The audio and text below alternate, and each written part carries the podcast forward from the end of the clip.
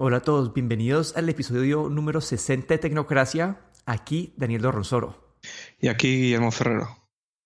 Bueno, esta semana tuvimos un evento especial, fue el evento Samsung Unpacked 2019 o el Samsung Galaxy Unpacked 2019, donde Samsung nos tiró como que 100 dispositivos nuevos, 100 anuncios nuevos y la idea de este episodio hoy es como que repasar estos anuncios y pues compartir nuestra opinión. Entonces yo quería pues empecemos pues como empezaron ellos por el anuncio grande y fue el Samsung Galaxy Fold. Este es un dispositivo eh, que, que, se, que, que se dobla en la parte de afuera, tiene una pantalla de 4.3 pulgadas y al abrirlo, la, esa pantalla de 4.3 pulgadas se convierte en una pantalla de, de 7.3. Entonces, este es el concepto. No sé qué, cuáles fueron tus primeras impresiones. Pues eh, honestamente eh, creo que es, es, eh, es, curioso más que nada, pero mm, lo veo como algo un poco todavía muy, muy, muy temprano, algo como un, más un, un concepto que realmente un teléfono. De hecho, durante, el, durante la, la presentación no, no, se dejó a ningún periodista eh, como probar el dispositivo. Entonces tampoco sabemos ni, ni cómo está de, de, listo para el mercado, aunque eh, dijeron que vendría o sale a la venta en, en abril, ¿no? a finales de abril, si bien recuerdo. Sí, ahí también estoy de acuerdo como para mí hay varias cosas que lo hacen ver como un prototipo o un concepto. El primero es el precio. Este celular va a costar dos mil dólares y entiendo que es una combinación de un tablet y un celular, pero uno, eso sería un tablet con muy poco procesamiento y sería un tablet con una pantalla pequeña. Y en cuanto a celular, si ves cuando está cerrado este aparato, como que tiene como que un mentón y una frente bastante grandes y la pantalla cuando está cerrado cubre como que como que el 50% de la, de la cara frontal. Entonces se ve un poco raro, yo creería que es una limitación de la tecnología que hace esto. Entonces al combinar la, la baja eh, como que usabilidad de, de la pantalla frontal y el, combinado con el precio, siento que esto hace que este producto sea todavía un prototipo. Me encanta la dirección que estén innovando, probando algo nuevo, pero definitivamente esto es para alguien que quiere probar lo último en tecnología, que tiene mucha plata que, que le sobra y quiere, pues, quiere tenerlo, pero en cuanto a valor agregado no creo que vaya a agregar mucho. Pues sí, es algo, es muy innovador, pero como, como bien has dicho, pues si como teléfono no es un buen teléfono y como tablet tampoco es un buen tablet es un es una mezcla de los dos, pero mm, yo no, no, lo veo, no lo veo todavía, no, veo, es, no veo que, que, la tecnología esté realmente eh, preparada todavía. Sí, especialmente que está, hablando en este precio estamos hablando de tener como que un iPhone 10S y un, y un iPad Pro, como que no estamos hablando de tener como que eh, como que un iPhone y un iPad, pues el normal, no el Pro, que sería el mismo nivel de procesamiento que, que el celular, sino que están, están juntando dos, dos, dos, dispositivos que son peores que, las, que pues, sus partes separadas, como que no, no, no tiene valor agregado. Y el precio, de hecho, es, va a ser igual que si comprase los dos dispositivos. Sí, y, no, y dos dispositivos como que de mejor calidad. Como que si porque si compramos un, si fuera un, eh, un iPad mini o un Samsung Tab 5, como que en verdad serían 1.500 dólares. Entonces definitivamente esto es algo, un concepto interesante, pero creo que debemos seguir a la siguiente parte del, anuncio, que es donde creo que fue más, donde hubo más cosas por, pues, por tener en cuenta, y fue la línea nueva de Samsung Galaxy S10. Esta línea va a estar compuesta por tres celulares el S10e, que es el de baja gama, el S10 y el S10 Plus, donde la diferencia entre estos dos es que el S10 Plus va a tener una segunda cámara frontal y una pantalla más grande. ¿Cuáles fueron tus primeras impresiones de esta línea? Pues la verdad es que mm, aquí sí que puedo decir que interesante. Eh, los, los tres modelos. Eh, sobre todo el que me parece el, el, que más interesante me pareció fue el, el S10e, que es un, como un modelo un poco más pequeño. Eh, todos comparten el mismo procesador, todos tienen eh, un, un, almacenamiento básico de 128 gigas, todos tienen micro SD, AMOLED. La verdad es que muy buenas especificaciones. Pero este pequeño, pues, eh, muy, o se veía muy, muy, un tamaño muy bueno y también el pequeño va a tener bastante variedad de colores. Lo veo bastante interesante. Y bueno, y la pantalla, y todos comparten también el pequeño, un pequeño agujero de diferente tamaño dependiendo del modelo delante de la pantalla. Pero sí, es, el S10e tiene algunos, se, pues, se compromete o tiene, sí, como que deja de ser tan bueno como los otros en unas áreas. Uno es que la pantalla no cubre, no es la pantalla que llega hasta el borde, tiene algún un, marquito alrededor. La otra es que eh, el sensor de huella no es el nuevo sensor de huella que ha incluido Samsung en, los dos hermanos mayores aquí, que es el sensor ultrasónico de huella, que es una tecnología de, de Qualcomm, que en comparación al del OnePlus, a ese sensor de huella bajo la pantalla que tiene OnePlus que utiliza luz o un sensor óptico para detectar la huella. Esto utiliza pues sonido y esto hace que el celular pueda estar apagado, la pantalla pueda estar apagada para detectar la huella y hace que sea más confiable en situaciones como cuando está el dedo mojado. Entonces este celular va a tener como que el sensor de huella en el, en el lateral y va a tener una cámara menos en la parte de atrás. Entonces el, el, el S10 es el más barato, pero está limitado en esas funciones que los hermanos mayores eh, sí van a tener. Sí, y de hecho también muy interesante lo que has mencionado del lector de huellas integrado en la pantalla en el S10 eh, y el 10 Plus, eh, que me parece, me parece un, perfecto como lo han implementado. Y, y luego también el, esa capacidad, bueno, no, has mencionado, pero que los que tienen los tres teléfonos de poder eh, utilizar eh, lo que llaman ellos wireless power share. Es decir, que el teléfono en sí puede cargar otros dispositivos a, través de carga inalámbrica. Bueno, y eso es especialmente interesante ahora que mencionemos los accesorios, pero antes de entrar a los accesorios, quería pues, hacer una, pues, un, poco de una mención y es como creo que este punto donde está llegando Samsung con el sensor de la huella ultrasónico es como que, como que el punto más alto que, que se quería llegar en, cuanto a sensores de huella, porque ya no está en la parte de atrás, está en un lugar cómodo, eh, no está ocupando espacio, pues no, no, no estás dejando tener una pantalla grande. Ahora al final va a ser el concepto de como de como que autenticación biométrica usando la, eh, la, la, cámara o usando la huella digital, uno te deja, pues, eh, uno dicen que puede ser más seguro que el otro. Uno, eh, la, la, pues, el de la, el de la cámara, si estás en un lugar frío, donde estás mucho en, nieve, no necesitas tener guantes para desbloquearlo, entonces también puede ser una ventaja.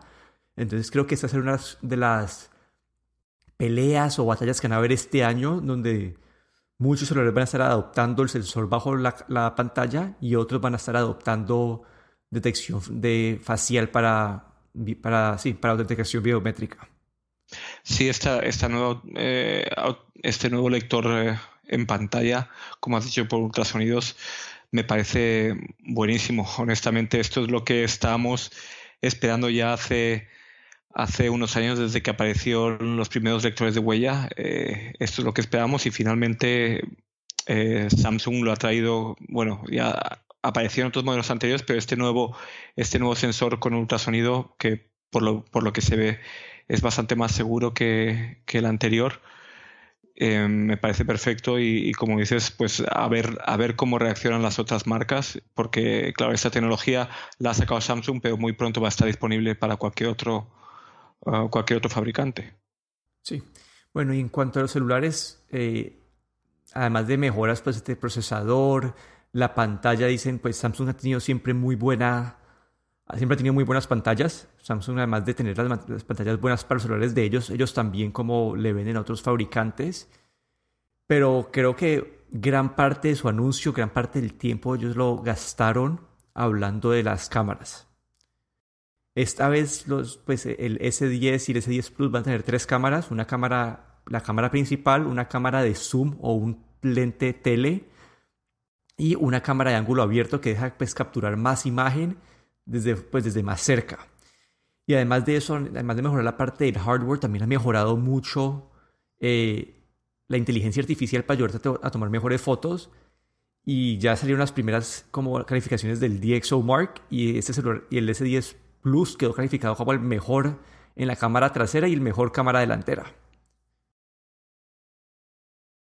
Pues sí, las cámaras también, lo de las, las, tres cámaras es algo que vamos, vamos a ir viendo también este año, creo que en casi todos los nuevos celulares. Y, la verdad es que pues iremos viendo cada vez más, más comparativas y más información, pero por parece que son bastante buenas.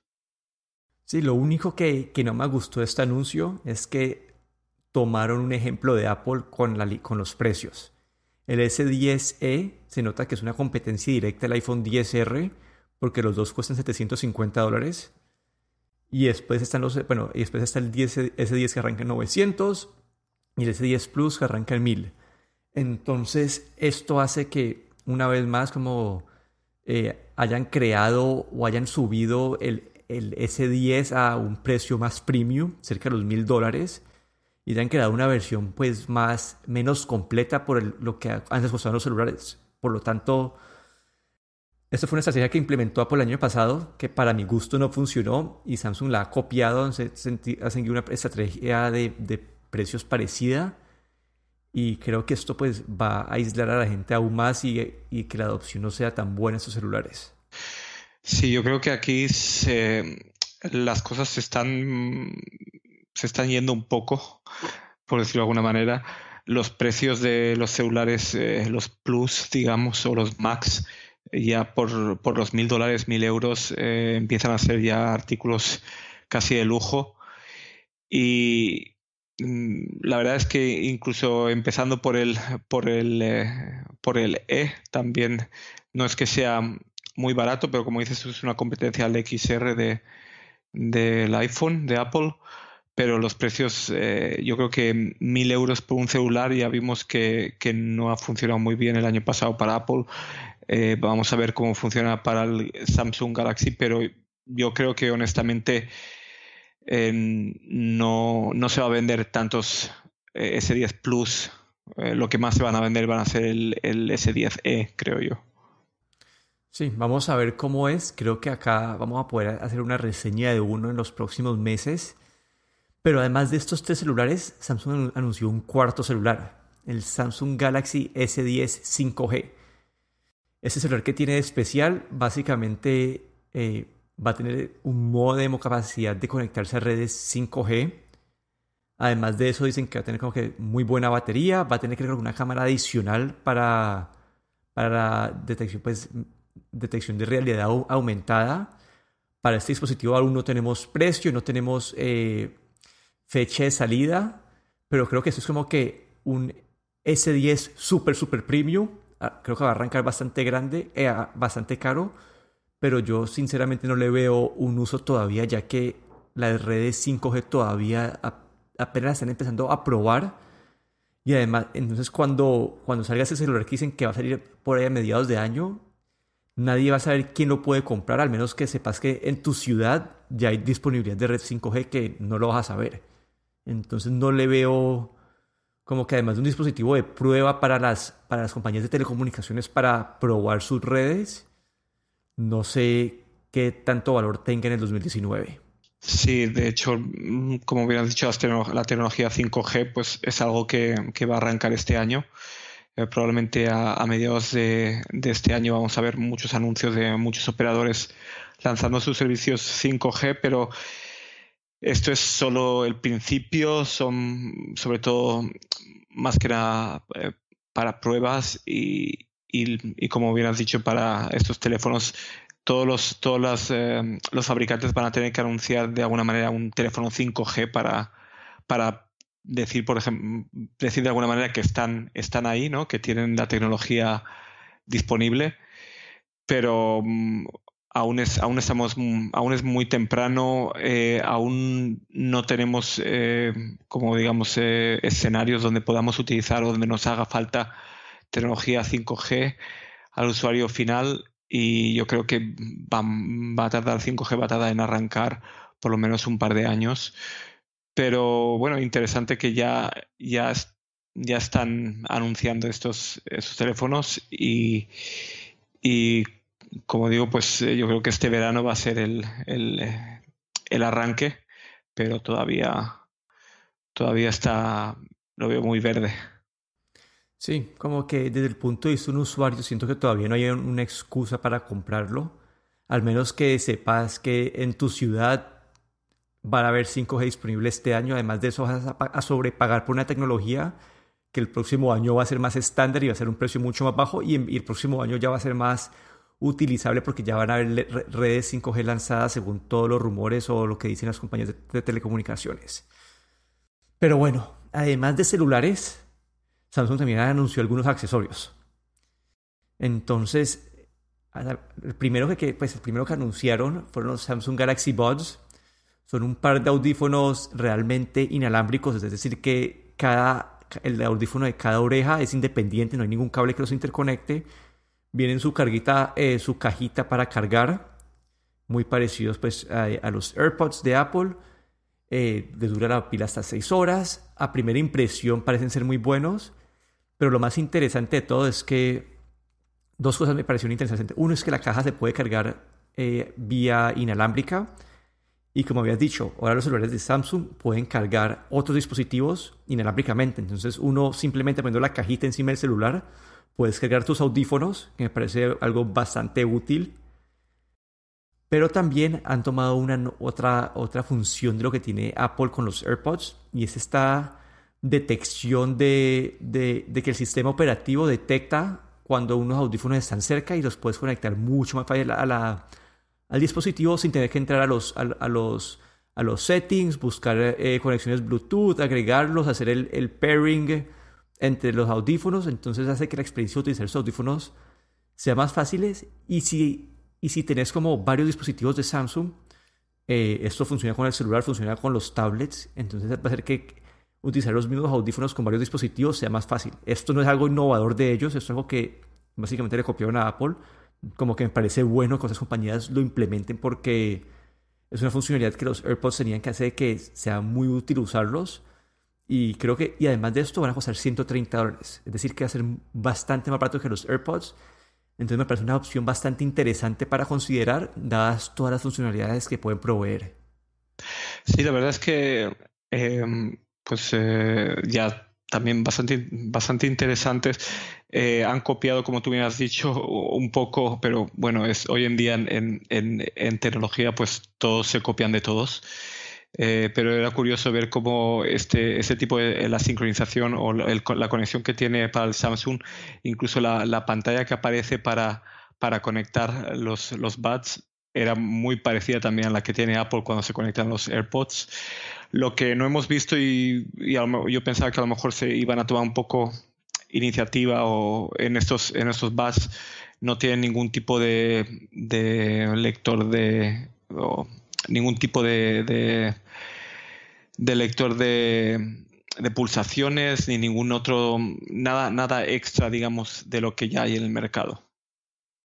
Sí, pero te vas a considerar que los otros anuncios de ellos, la línea de relojes, el Samsung Galaxy Watch Active y el Samsung Galaxy Fit, como que ellos están haciendo esas funciones con otros accesorios. Entonces, estás realmente invertido en el, ecosistema de Samsung, eh, vas a tener estas otras funcionalidades ya pues, incluidas.